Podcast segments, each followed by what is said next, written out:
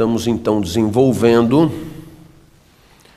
alguns aspectos é, da reflexão ética de Aristóteles.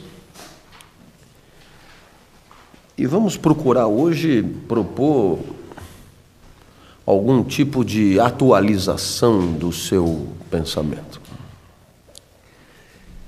É, Aristóteles, ao classificar os tipos de conhecimento, estabeleceu uma categorização consagrada até hoje. A divisão entre saberes que ele denominava de teoréticos e saberes práticos. E os teoréticos nos interessam um pouco, mas os práticos eram dois: a política e a ética. Eu não sei se você se dá conta, mas os saberes práticos em Aristóteles são exatamente, correspondem rigorosamente às duas disciplinas que eu tenho aqui no, no CRP. Ora, mas o que é que podemos aprender disso? Ora, nós podemos aprender disso duas coisas porque é sempre bom pensar com humildade. A primeira coisa é que, se existem dois saberes, a ética e a política, é porque, para Aristóteles, ética e política não são a mesma coisa. Só dizer, isso é óbvio. Pois é, eu gosto de, de explicitar as obviedades. Mas aprendemos uma segunda coisa. É que, embora não sejam a mesma coisa, apresentam características próximas. Apresentam características que justificam um pertencimento a uma categoria comum de conhecimento. Em outras palavras, ética e política são diferentes, são coisas diferentes, são saberes diferentes, mas os dois estão sob o mesmo guarda-chuva, que é o guarda-chuva dos saberes práticos. Né? Os saberes da praxis, os saberes, digamos, da conduta ou da ação humana. Ora, é, pensando em atualizar essa preocupação, eu trago para a reflexão de hoje dois conceitos. E eu faço questão absoluta de apresentá-los, porque é, ao longo do semestre passado, nós tivemos uma série de ocorrências na nossa atualidade que justificam essa exemplificação. E os dois conceitos que eu trago para discussão nesta quinta-feira são os conceitos de tolerância e laicidade. Bem, é, qual é o mérito da escolha destes dois conceitos? É justamente permitir perceber o que Aristóteles entendia como relação entre ética e política esta semelhança, essa proximidade que não se confunde com identidade. tolerância e laicidade. Bom, eu vou desenvolver o meu tema em duas partes. E eu aprendi na minha pós-graduação, é uma lástima que ninguém tenha se preocupado em me ensinar isso antes. Né? Que toda vez que você tem um tema, é conveniente quebrá-lo no meio, no sentido de tornar a exposição mais fácil. Você sabe que quem disse isso dessa maneira pela primeira vez, com preocupação metodológica, foi Descartes. Quando, quando você tem um abacaxi grande, você divide em pequenos abacaxis, resolve cada um deles, e quando você tiver resolvido todos os abacaxis, você terá abacaxizinhos, né? Você terá resolvido o abacaxi grande.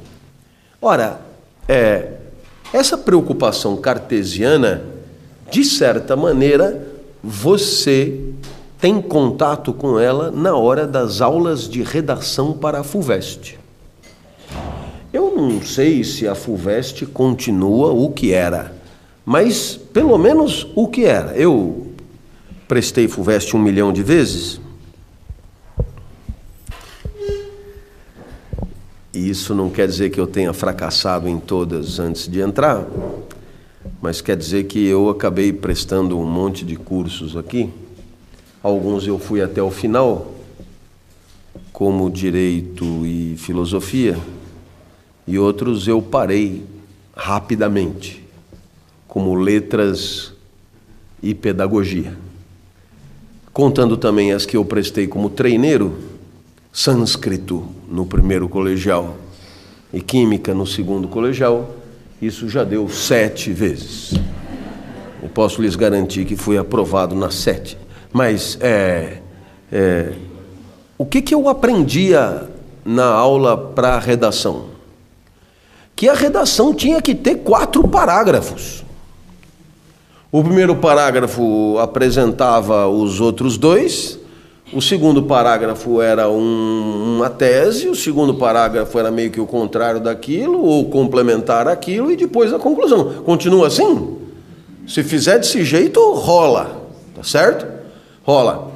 Então, é, é uma pena que você tenha desaprendido completamente isso, porque quando você faz prova escrita, é, é normal que tenha desaprendido aqui, porque isso é um espaço é, de desaprendizagem muito eficaz, onde você não faz prova, não faz porra nenhuma, então, é, quando chega no terceiro ano.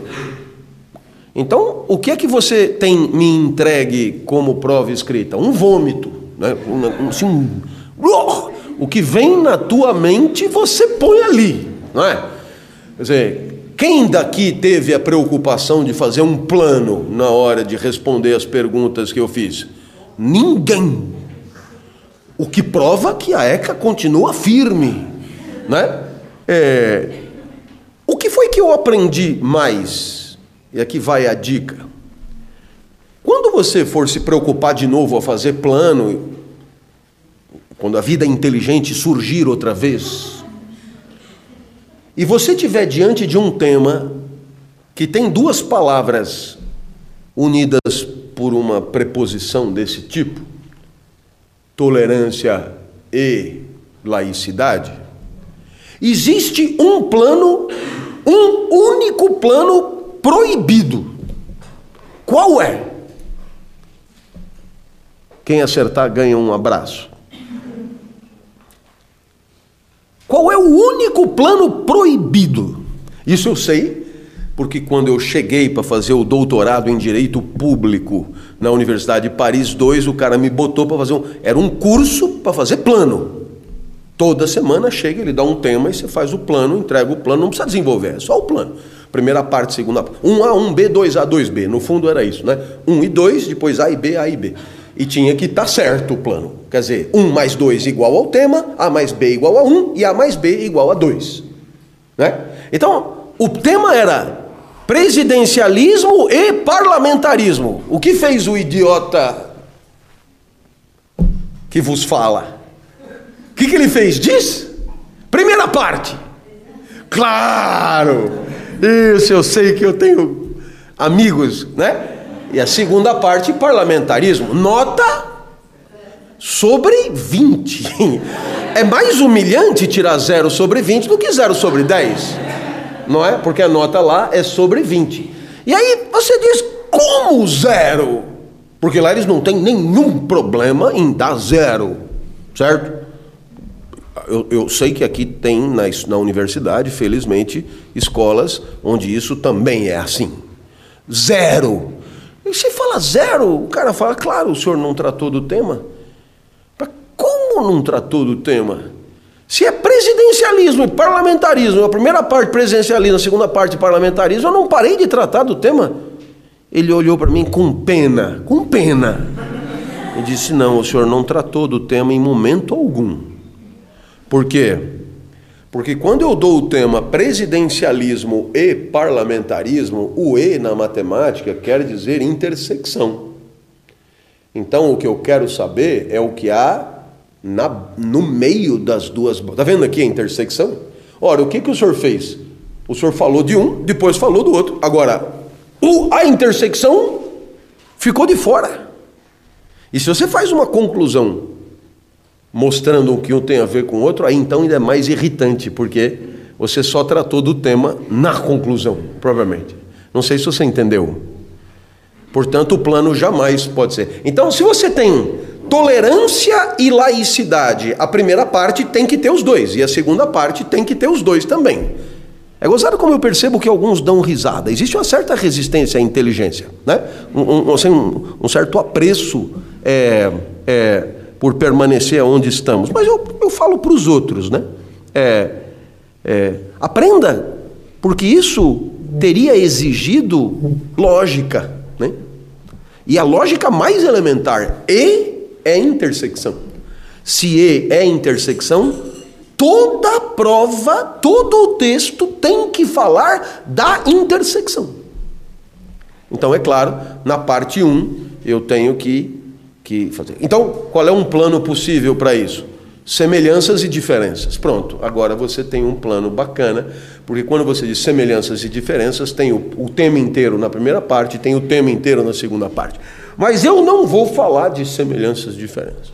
Eu vou tratar é, tolerância e laicidade através do seguinte plano. A primeira parte, eu vou falar de especificidades e definições. E a segunda parte, eu vou tratar de limites. Eis aí o plano que eu escolhi. Né? Muito bem. Isso tudo foi apenas uma alerta metodológica. O que é tolerância e o que é laicidade. Eu não preciso te dizer que quando nós estamos falando de laicidade, isso tem a ver com laico, né? Isso tem a ver, portanto, com, digamos, é, uma certa postura diante de questões metafísicas e religiosas. Muito bem. Ora, é, o que é tolerância? A tolerância é uma virtude moral. Portanto, quem fala em tolerância está no coração da ética. Laicidade é um princípio político, é um princípio de organização da cidade Portanto, quem fala em laicidade está no coração da política. Ora, qual é a graça de tratar desses dois assuntos? Por que aproximá-los aqui? Porque, na verdade, embora não sendo a mesma coisa, apresentam pontos de tangência óbvios sobre os quais passamos a falar. Então, repetindo, tolerância é uma virtude moral e laicidade é um princípio político. Eles têm a ver entre eles, mas não são a mesma coisa. Por isso, eles ajudam a entender essa classificação aristotélica de saberes teoréticos e saberes práticos. Quando se fala de tolerância, nós estamos diante de um saber prático. Quando se fala de laicidade, nós estamos diante de um saber prático. Só que um é uma questão ética, o outro é uma questão política. Muito bem? Comecemos então pela tolerância. É...